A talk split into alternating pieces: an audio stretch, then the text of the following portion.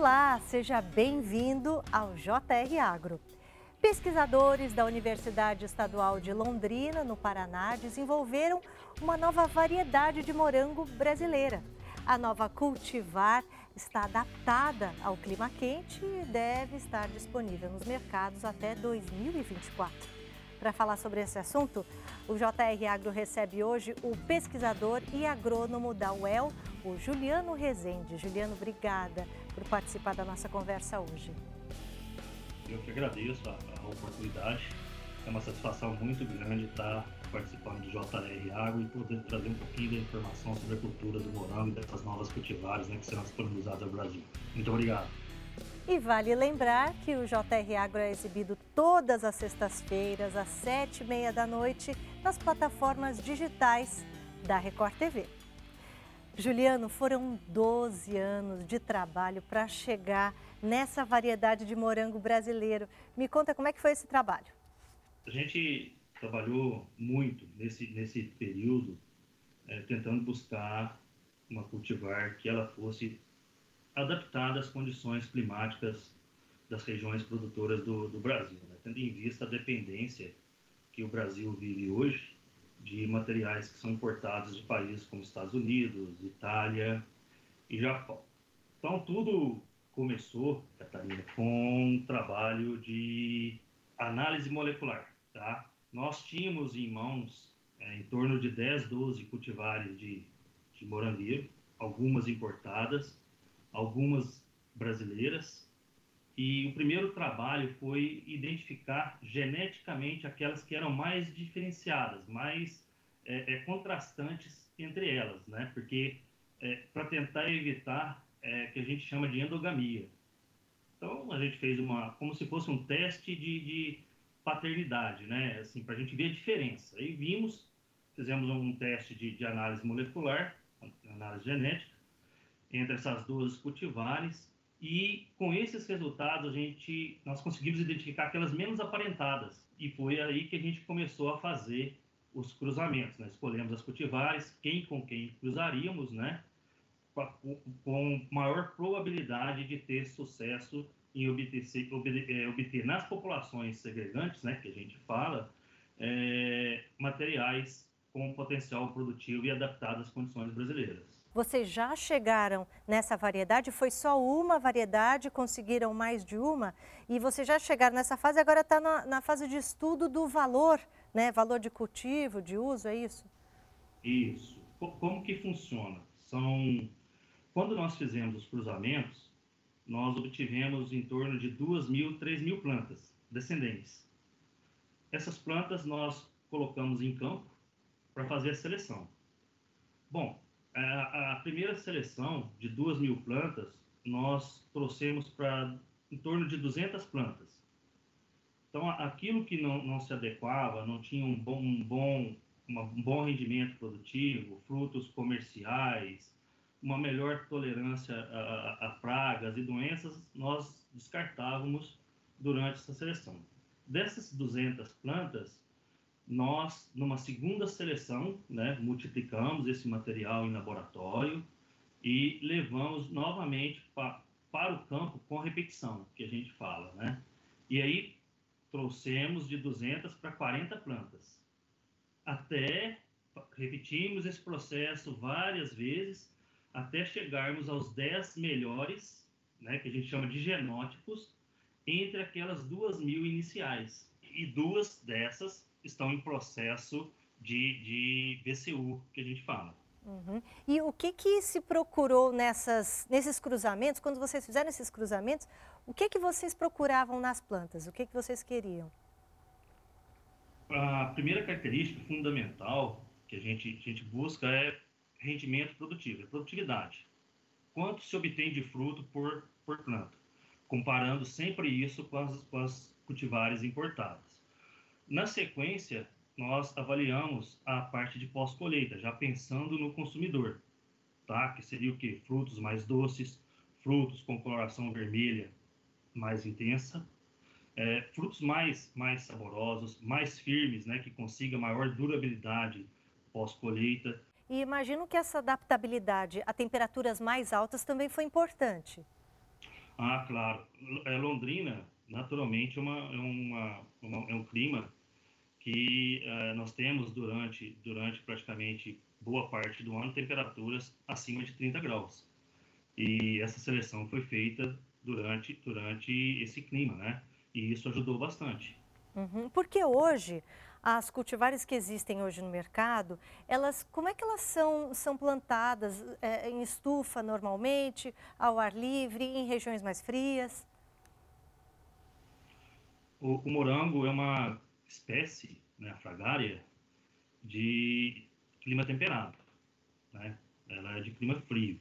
Então, normalmente ela é plantada no, no, na, nas, nas, regiões é, que tem esse clima. Rio Grande do Sul, Santa Catarina, Paraná, é, um pouco é, da, da, de São Paulo, Minas Gerais, nas regiões de altitude, né? Que apesar de não ser é, temperado, vai um pouco para o subtropical ou tropical de, de altitude.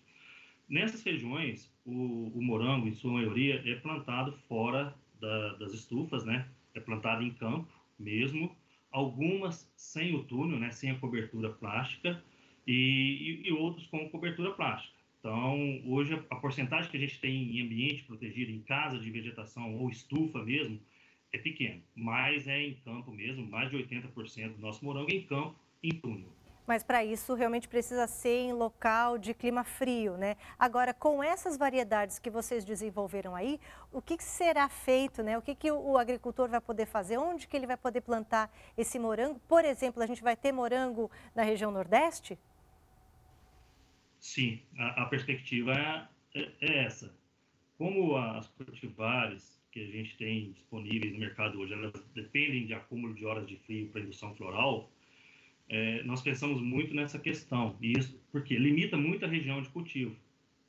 Então, a intenção é que essas cultivares, né, elas possam ser plantadas em regiões como Centro-Oeste, Nordeste, ou seja, expandir a, a, a, área de cultivo, né, uma expansão geográfica da área de cultivo de morango no Brasil.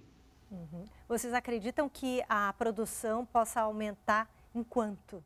É, em dados experimentais, né, que a gente vem, vem desenvolvendo, o, o trabalho em comparação, a, as nossas cultivares, elas produzem em torno de 30% a 40% a mais que as cultivares, as cultivares importadas, né? Enquanto que uma cultivar importada produz os 700, 800 gramas é, por planta, é, aqui no Brasil, os nossos materiais, em função dessa adaptabilidade, está a produção em torno de 1,2 kg por planta. Quer dizer, além dela ter uma produtividade maior, ela também poderá ser plantada em mais regiões do Brasil. Então, a gente pode ter um país dos morangos aqui em breve. Potencial para isso, em termos de, de área geográfica, nós temos, né? Só complementando, nós produzimos é, em torno de 200 mil toneladas por ano. Está longe de atender a nossa demanda. A gente importa morango congelado do Chile e da Índia para suco, para doces. Então, é uma forma do Brasil se tornar também é, autossustentável, né? Em, em, produção de morango, não depender de morango, morangos importados. Juliano, hoje a pesquisa está na fase de estudo do valor de cultivo e de uso. O que, que isso, isso significa? Quando é, se lança uma cultivar, você tem que ter o registro junto ao Ministério da Agricultura.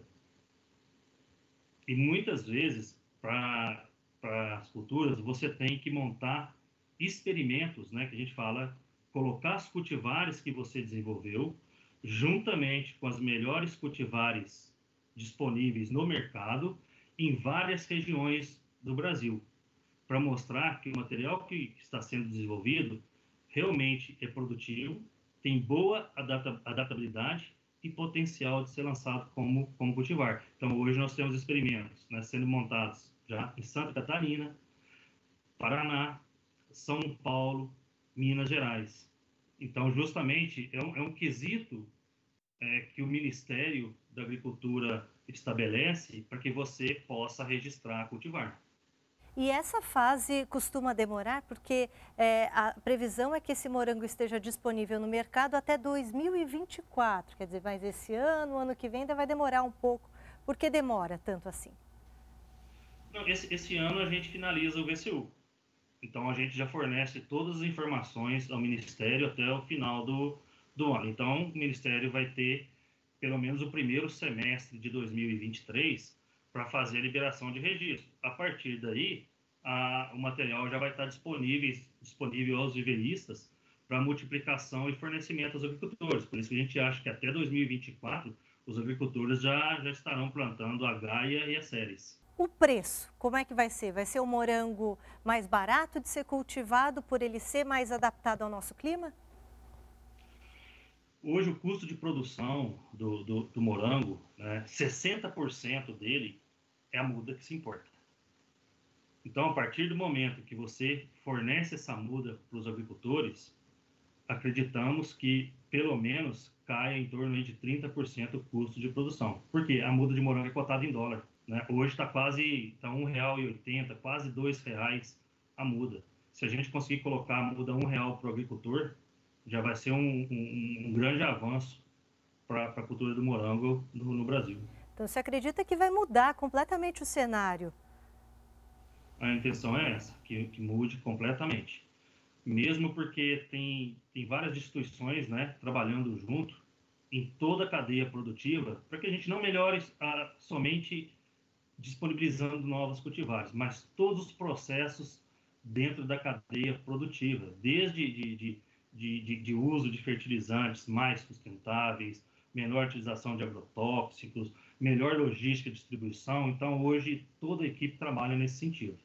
Ele é um morango, esse morango brasileiro, é um morango que vai precisar de menos uso desses, desses aditivos, de, de defensivos agrícolas, é um morango que vai ser mais saudável? Sim, uh, principalmente com menor uso de, de, defensivos, né? Que a gente fala de agrotóxicos. Por quê? Durante esse processo de seleção, daquelas duas mil plantas até chegar às duas, é, o que, que nós consideramos também, além dos caracteres produtivos de pós-colheita? Uma maior tolerância a pragas e doenças. Então, é, é, um, é, é um fator que nós consideramos muito para a seleção. Ou seja, materiais que sejam menos atacados por pragas e doenças. Então a gente acredita que vai ter um ganho, viu? Não, não só em termos de, de para a saúde humana, mas principalmente para o ambiente. Uhum. É um morango que vai estar disponível no mercado o ano todo, porque eu lembro de uma época que o morango no Brasil era só no inverno. Hoje em dia até você encontra morango o ano todo. Como é que é essa cultivar nova? Até isso nós nos preocupamos. Então aí vai justificando um pouco a demora, né, dos 12 anos, né? É, o que, que, permitiu a gente ter cultivar o ano todo? É, frutos sendo fornecidos o ano todo? As cultivares de dia neutro. Então, nós fizemos alguns cruzamentos depois, depois disso, dando esse viés. Então, a Gaia, por exemplo, a cultivar Gaia é uma cultivar de dia curto.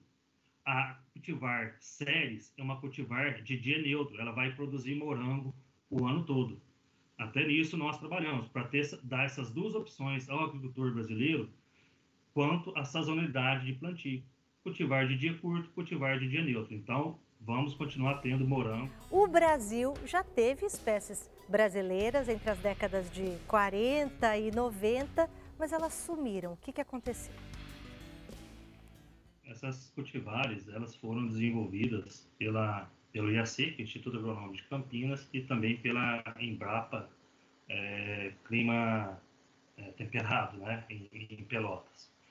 Só que o morango, ele é, é muito o, o mercado, o, o, agricultor, ele demanda sempre novidades. Então, por muito tempo, nós tivemos a cultivar Campinas, né, como a cultivar mais plantada, plantada no Brasil, né, desenvolvida pelo, pelo IAC, uma cultivar muito boa, com bom potencial produtivo, né, mas aí com as questões de, de, de é, recursos humanos, é, falta às vezes de recurso para continuar os programas de melhoramento, é, esses, esses programas eles estagnaram, né? ficaram estagnados, né?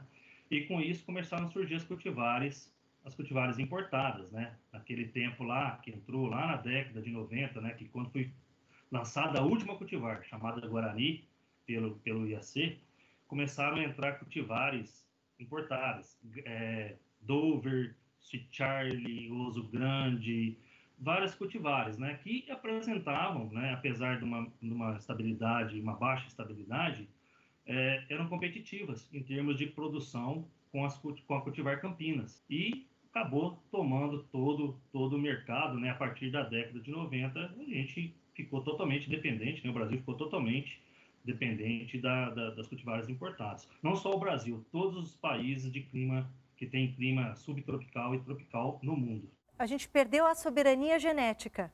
Isso. Hoje, o que, que a gente tem no Brasil? Que tipos de morango a gente tem no Brasil? Hoje nós temos morangos é, provenientes do Programa de Melhoramento da Califórnia, em Davis, na Flórida, também nos Estados Unidos, Itália é, e Espanha. São os morangos hoje que são, são plantados no Brasil. Então nós temos cultivares de dia neutro e cultivares de dia curto. Então, é, qual, a cultivar mais plantada de dia curto? Festival Flórida. Tá? Qual cultivar de dia neutro mais plantada? San Andreas. Então, é, são todos materiais, materiais importados, né? Então, é, é, muitas vezes o que leva um pouco a uma certa restrição de adaptabilidade climática no Brasil. E como é que elas chegam aqui no Brasil? Elas chegam em mudas ou o agricultor tem as sementes? Como é que funciona? Não, não. O morango ele é propagado vegetativamente, ele é propagado por mudas. Essas mudas, antes de chegar no Brasil, né, as cultivares saem do, do, dos centros, né, dos programas de melhoramento e são distribuídas aos viveristas. Normalmente, esses viveristas estão situados em regiões frias. As cultivares que chegam, as mudas que chegam no Brasil, elas chegam da região da Patagônia e alguma coisa também da Espanha, mas que elas foram multiplicadas em regiões frias para indução floral. E aí essas mudas entram pelo porto, né, é, no Brasil. E aí que está o maior problema. Muitas vezes trazendo para dentro do Brasil pragas e doenças que até então não tínhamos nas nossas áreas de cultivo aqui no Brasil. Uhum. E essas variedades que vocês desenvolveram aí em Londrina, elas têm algum parentesco com aquelas é, dos anos 40, lá de Campinas, Guarani? Tem. Ah, quando nós começamos em 2010, aquelas 12 cultivares lá, nós tínhamos a cultivar Campinas. Era uma das mães, né, que, que a gente diz, um dos parentais que foram utilizados no programa de, de, de melhoramento lá no início. Então, é, dentro da constituição genotípica das nossas cultivares, né, boa parte do, dos genes contidos ali são genes provenientes lá da Campinas, desenvolvida lá na década de 50 do século passado pelo IAC. O morango que vocês desenvolveram está na Fazenda Escola da UEL, né, da Universidade Estadual de Londrina, mas faz parte de um projeto da Rede Morango, que é de todo o Brasil. Como é que funciona isso? Diante de, de, de a, da pandemia, houve uma aproximação dos grupos de pesquisa.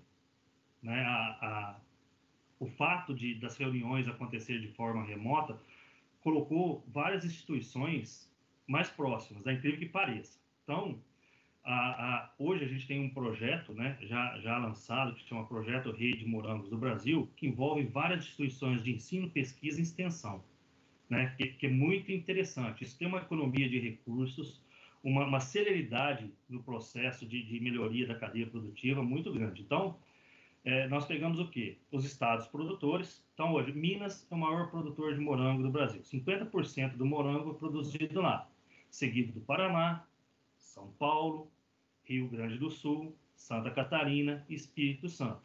Então, esse, esse programa, ele abrange todos esses estados.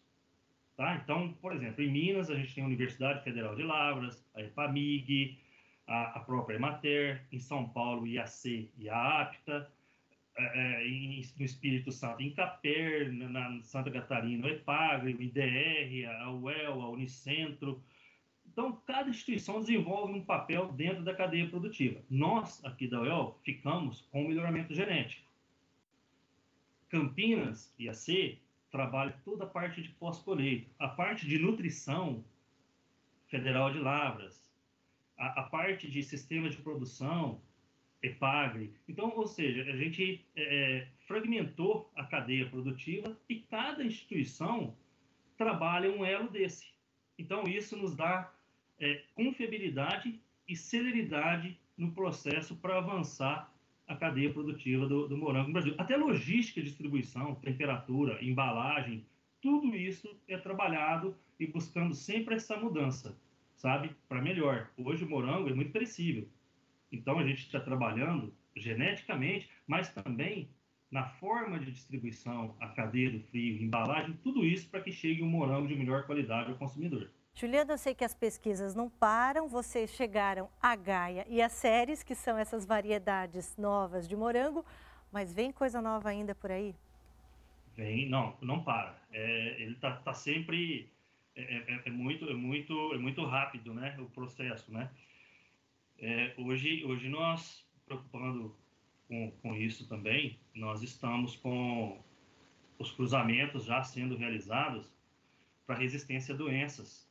As três principais doenças que a gente tem no, no morango, que é botrips, é, antracnose e também micosferela. Então, nós estamos trabalhando já com essa parte de resistência. Poxa, se eu consigo ter um material um pouquinho mais resistente, eu vou ter menos necessidade de usar agrotóxico com isso uma melhor qualidade, tanto do fruto disponível ao agricultor, quanto uma melhor preservação do ambiente, mas também a saúde do agricultor.